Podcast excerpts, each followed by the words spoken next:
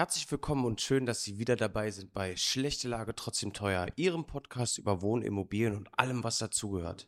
In den letzten Wochen und Monaten haben wir Ihnen schon den ein oder anderen Beruf vorgestellt. Wir hatten zum Beispiel, wenn ich mich erinnere, einen Malermeister zu Gast, den Chris Klotz oder Frank Kühn, einen energetischen Sanierer und haben viel über den Beruf gesprochen, über die Ausbildung zu dem Beruf. Und da wollen wir in dieser Folge, in dieser Sonderfolge heute anknüpfen.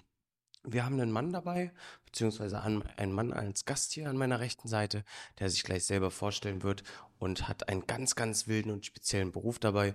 Ich kann nur sagen, es geht um ganz, ganz, ganz kleine Tiere. Hallo Florian, schön, dass du da bist. Hi. Ja, Florian. Danke für die hab, Einladung. Gerne. Ich habe gerade ja schon angekündigt, du hast irgendwie was mit Wohnen und Immobilien zu tun. Ja. Und äh, mich würde mal interessieren, wie würdest du dich selber vorstellen, wenn dich jemand fragt, was machst du eigentlich beruflich? Ähm, ganz vorne raus einfach Kammerjäger.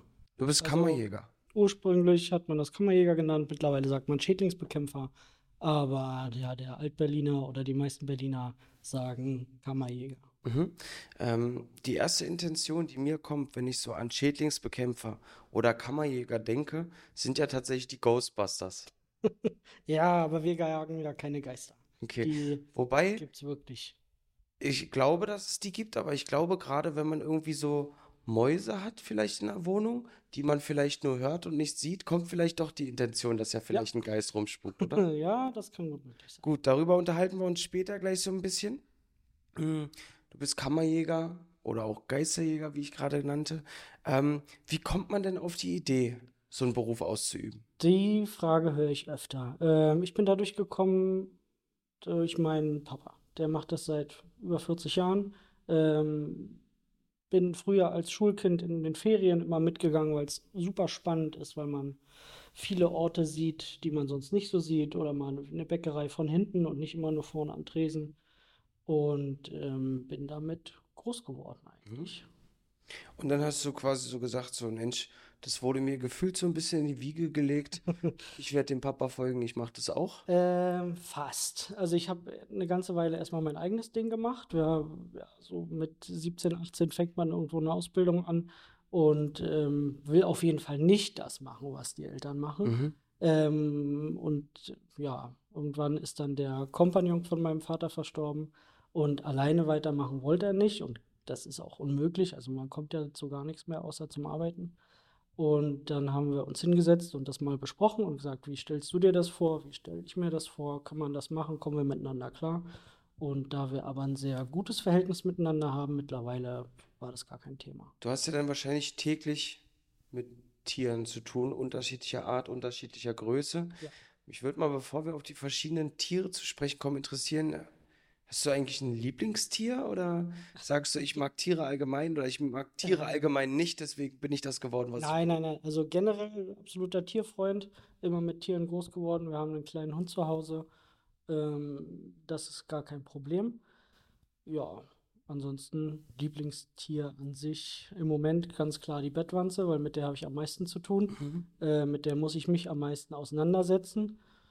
Und ähm, ja, aber ansonsten gibt es da jetzt keinen super großen Favorit oder so. Du bist Berliner, oder? Ja, Und äh, auch geboren und aufgewachsen? Ja. Wo aus Berlin kommst du denn her? Ähm, geboren in Charlottenburg, Mhm. aber dann in Frohnau aufgewachsen und äh, mittlerweile in Heiligensee ansässig. Mhm. Wobei man auch sagen kann, also bis zur dritten Klasse war ich in Frohnau ähm, und dann sind wir hierher gezogen, also nach, wir sind dann nach Heiligensee gezogen, ähm, bin hier groß geworden in der Gegend um Norden Berlin und das war schon immer meine Heimat und zum Glück wohne ich jetzt auch wieder hier. Mhm, mhm.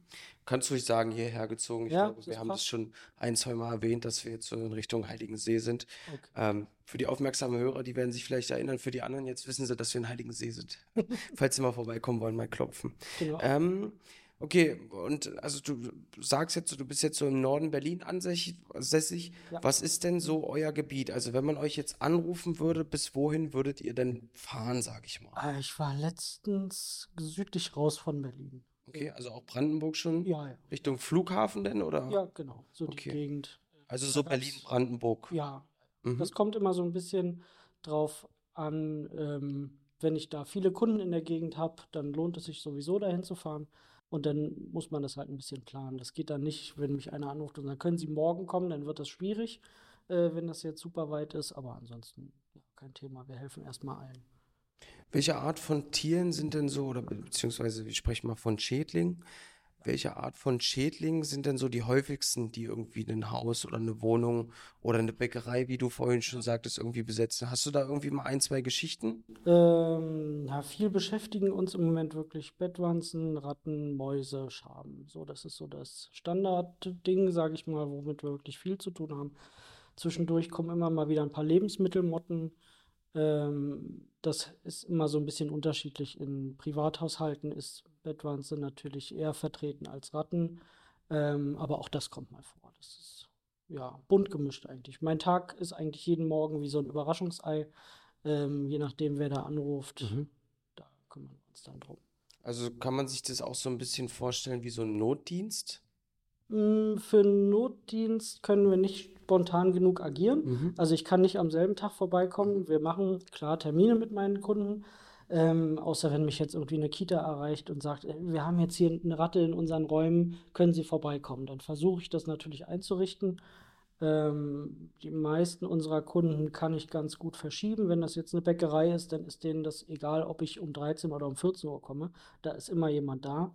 Und äh, wenn ich das möglich machen kann, komme ich vorbei. Mhm. Wann, wann würde man denn sagen, dass es zu spät ist? Also der Befall zu spät, dass man wirklich sagt, man kriegt es nicht mehr selber hin. Schon ab dem ersten Tierchen oder ab dem ersten ja. Jucken, was man spürt? Ähm, würde ich schon so sagen, auf jeden mhm. Fall. Also viele scheuen sich davor, sich professionelle Hilfe zu holen, auch aus Scham. Äh, also es bedeutet ja immer, ich muss mit jemandem darüber reden, wenn ich jemanden anrufe. Das fällt vielen schon schwer. Mhm. Ähm, Gerade in so einer anonymen Großstadt oder sowas äh, ist das für viele, glaube ich, sehr schwierig, irgendwie jemanden anzurufen. Habe ich so das Gefühl. Offene Gespräche sind da immer ein Problem. Da spricht ja keiner nicht mal mit dem Nachbarn ja. drüber oder sowas. Und ähm, zu spät gibt es in dem Sinne nicht. Es gibt Kunden, die haben ein großes Problem und es gibt Kunden, die haben ein kleines Problem. Ähm, aber wenn beide, also wenn ich als Schädlingsbekämpfer und der Kunde gut zusammenarbeiten, kriegt man das eigentlich in jedem Fall hin jetzt nicht so, dass es unlösbare Dinge gibt, ja. Mhm. Es kommt dann immer ein bisschen drauf an, auf die Mitarbeit. Ne? Also ich kann auch nicht zaubern oder so oder ähm, in vielen Dingen ist es dann doch ein Sauberkeitsproblem oder andere Organisationen, andere ähm, ja, Wareneingangskontrolle bei einem Restaurant oder sowas oder manchmal ist es auch ganz simpel und die müssen einfach nur die Tür zum Hof zumachen und schon kommen keine Tierchen mehr rein. Ne? Mhm. Ähm, das ist ja jedes Mal individuell. Du hattest äh, relativ am Anfang gesagt, dass so dein Lieblingstier die Bettwanze ist und weil es halt dich relativ häufig, sage ich mal, bes nicht besucht, aber du diese Bettwanze relativ häufig besuchst. Wie wäre denn so bei einem Bettwanzenbefall so ein klassischer Vorgang? Ähm, ja, Kunde ruft an, beschreibt mir sein Problem. Ähm, dazu können wir später auch noch mal kurz quatschen, weil oft sind die Eigendiagnosen gar nicht so richtig. Viele äh, lassen sich da vom Internet irgendwie leiten ähm, und dann ist am Ende doch was anderes. Aber können wir noch mal drüber sprechen. Ähm, Bettwanze ist an sich simpel und auch gleichzeitig kompliziert, weil das Tier ist sehr, sehr, sehr stabil, super klein, versteckt sich in den kleinsten Ritzen, Kanten. Ähm, ja, ist schwer zu finden, meistens nur nachts unterwegs, da wo ich auf jeden Fall nicht bei meinem Kunden äh, im Bett sitze und warte.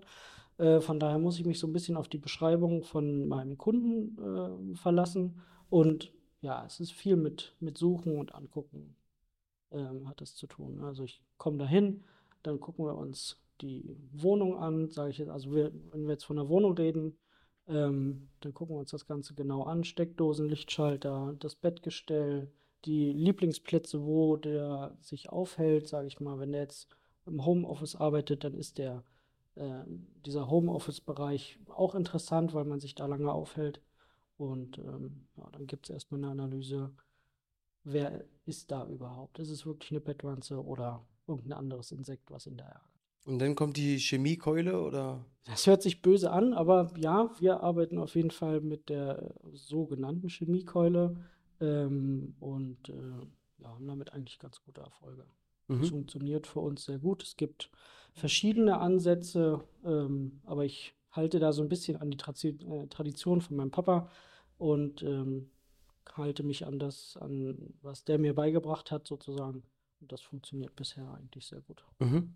Was, was wären denn so ähm, Eigendiagnosen, die du gerade angesprochen hattest? Ja, das ist ähm, immer ein bisschen witzig manchmal auch, wenn dann jemand anruft und sagt, ja, ich habe hier Bettwanzen und Sie müssen unbedingt heute noch vorbeikommen. Dann sage ich mal, heute nicht, ich komme morgen, kein Problem, gucke ich mir das Ganze an und wenn ich dann in, in den Haushalt komme und ähm, dann zeigt mir der Kunde erstmal all seine Stiche. Und dann fängt schon an mit, hier, schauen Sie mal unter meiner Unterhose hier links und äh, fangen sich dann da auszuziehen. Und dann muss ich immer ganz sofort unterbrechen und sagen, erstens, ich bin kein Dermatologe, ich ja, interessiere mich für die, Insekten und mhm. für, für, für alles, was sie hier so haben, an wo sie sich gerne aufhalten und sowas. Alles gucke ich mir gerne an, aber bitte bleiben sie angezogen.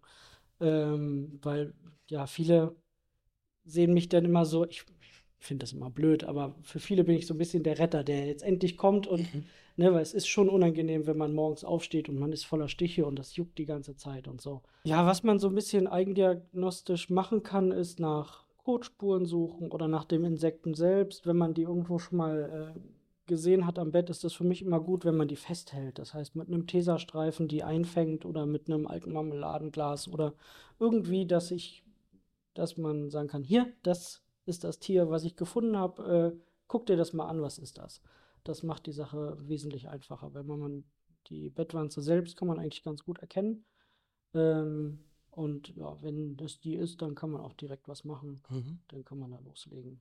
Und wenn ihr, wenn du jetzt sagst von loslegen, ihr sagt ja, beziehungsweise du sagtest, dass äh, Chemiekeule, chemische Mittel werden meist verwendet. Ja. Ähm, diese chemischen Mittel zur Schädlingsbekämpfung, die, sage ich mal, sicher für Haustiere und Kinder oder gibt es da irgendwie nochmal bestimmte ja, also es gibt auf jeden Fall natürlich äh, jede Menge Sicherheitsgeschichten, äh, die da eingehalten werden müssen. Ähm, ich schmeiße generell alle aus der Wohnung raus, wenn ich da arbeite. Also außer mir bleibt dort keiner drin für die Zeit. Ähm, einfach damit, wenn ich da jetzt ähm, Mittel ausbringe, dass mir da keiner dazwischen rennt oder sowas. Das muss auf jeden Fall nicht sein. Ähm, ansonsten, ja, generell bedeutet das auch für die Leute, dass sie mindestens vier bis sechs Stunden die Wohnung verlassen müssen. Mhm. Das ist auch immer ein bisschen individuell zu betrachten ja, ansonsten viel Bettwäsche waschen, Kleidung waschen. Das, ja, es ist wirklich kein schöner Zustand, wenn man sich Bettwanzen einfängt. Mhm. Weder bei der Bekämpfung noch davor. Ne? Also äh, was gibt es denn noch so andere, andere Geschichten, außer jetzt das Bettwanzengeschäft, äh, was auf äh, Leute zukommt, die dich anrufen? Alles Mögliche. Also, ähm, was ich wirklich im Moment auch viel mache, ist so ein bisschen ähm, Rattenbekämpfung in Kellern und Höfen. Da sind wir wieder beim Immobilienthema, sage ich mal, Schutz der Immobilie, ähm, dass wir dafür sorgen, dass es gar nicht erst zu einem großen Rattenbefall kommt. Mhm. Ähm, ich sage mal, in Berlin, dass da mal eine Ratte über den Hof flitzt, das bleibt nicht aus, das kann immer mal passieren. Aber man kann dafür sorgen, dass sie sich dort nicht einnistet und sich dort zu wohl fühlt und dort äh, die Blumen ausgräbt und äh, größere Schäden anrichtet. Ne? Das ist ein Nagetier, das äh, bleibt nicht aus, dass die auch mal was kaputt machen. Mhm. Und ähm, ja, dafür was, können wir sorgen, dass. Was sind denn noch, außer, außer jetzt äh, Bettwanzen, Ratten, Mäuse, was, was gehört denn noch in die Rubrik Schädlinge? Sind das auch schon irgendwie Insekten? Oder? Ja, Schabe mhm. zum Beispiel, deutsche Schabe, orientalische Schabe, damit haben wir auch relativ viel zu tun.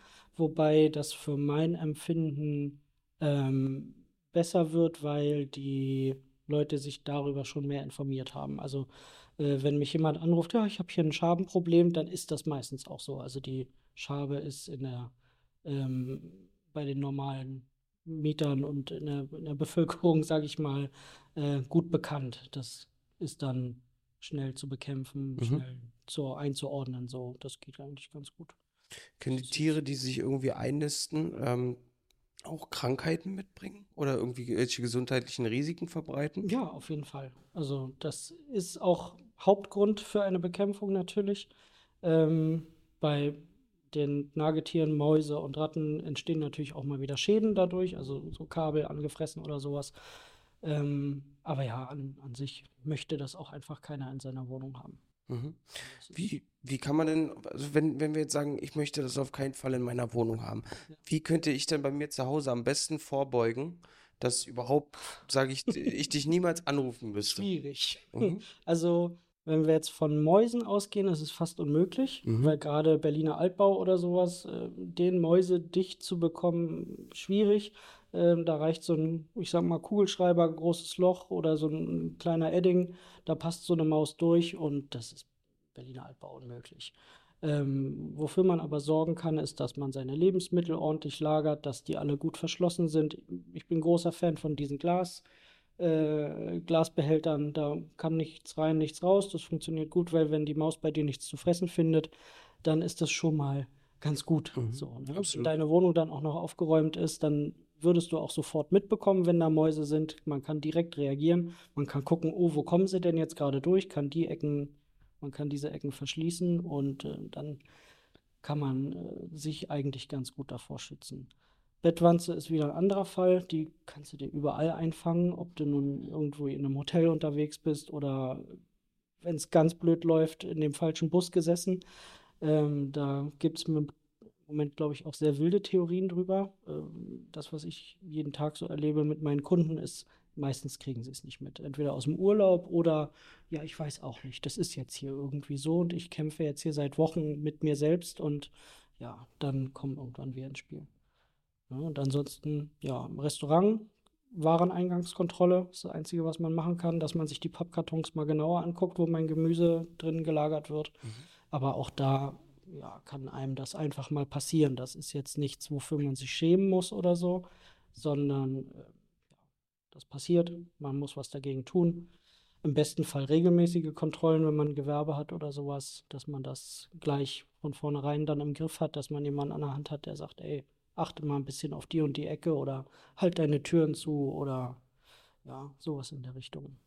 Wenn ich jetzt merke bei mir zu Hause, ich habe irgendwie, ich wache morgens auf und mein Körper juckt und so, gibt es da auch irgendwelche Do-it-yourself-Methoden? Also irgendwelche Tipps? Würde ich von abraten. Mhm. Also lieber nicht machen. Das macht das Problem meistens noch schlimmer. Ähm, also nicht irgendwie Haarspray ins Bett sprühen? Nein, nein, nein, nein. Nein, das Haarspray ist Haarspray, das gehört auf die Haare okay. und äh, nicht ins Bett. Auf jeden Fall würde ich nicht empfehlen. Ich habe immer mal wieder Kunden, die das probieren mit eigenen Mitteln oder es gibt auch mittlerweile alles Mögliche irgendwie bei Amazon zu kaufen. Darunter bestimmt auch irgendwas, was Insekte, Insekten töten soll oder sowas. Äh, das funktioniert dann vielleicht für die ersten drei, vier Tage, wobei die Bettwanze auch in der Lage ist, die Luft anzuhalten und sich zu verkriechen. Die Bettwanze kann sehr lange sich zurückziehen und äh, dich erstmal eine Weile in Ruhe lassen. Und wenn die merkt, okay, die Luft ist wieder rein, kommt die wieder, ähm, dann hast du das gleiche Problem wieder. Mhm. Also ja, DIY würde ich einfach nicht machen. Okay. Wobei ich auch jeden verstehen kann, der sagt, ich probiere das erstmal selber. Bin ich auch ein Typ von. Ich glaube, da kommt halt diese Schamgrenze raus, ne? Ja, ja, auf jeden Fall. Ne? Also mhm. jeder schämt sich erstmal dafür. Und ne, die Leute denken, ich bin dreckig und mhm. äh, bei mir ist es unsauber oder sowas, aber. Also für alle da draußen, waschen Sie regelmäßig Ihre Bettwäsche. das sowieso, ja. ja. ja. Das hilft auch gegen Bettwanzen, weil die Eier, die die ablegen, äh, die bestehen aus Eiweiß. Eiweißgerind bei 58 Grad, glaube ich. Wenn man seine Bettwäsche bei 60 Grad wäscht, hat man da schon mal gute Chancen, ein bisschen mhm. was zu schaffen. Ich habe abschließend als letzte Frage, beziehungsweise eigentlich ist es keine richtige Frage, sondern eher so eine kleine Forderung in deine Richtung.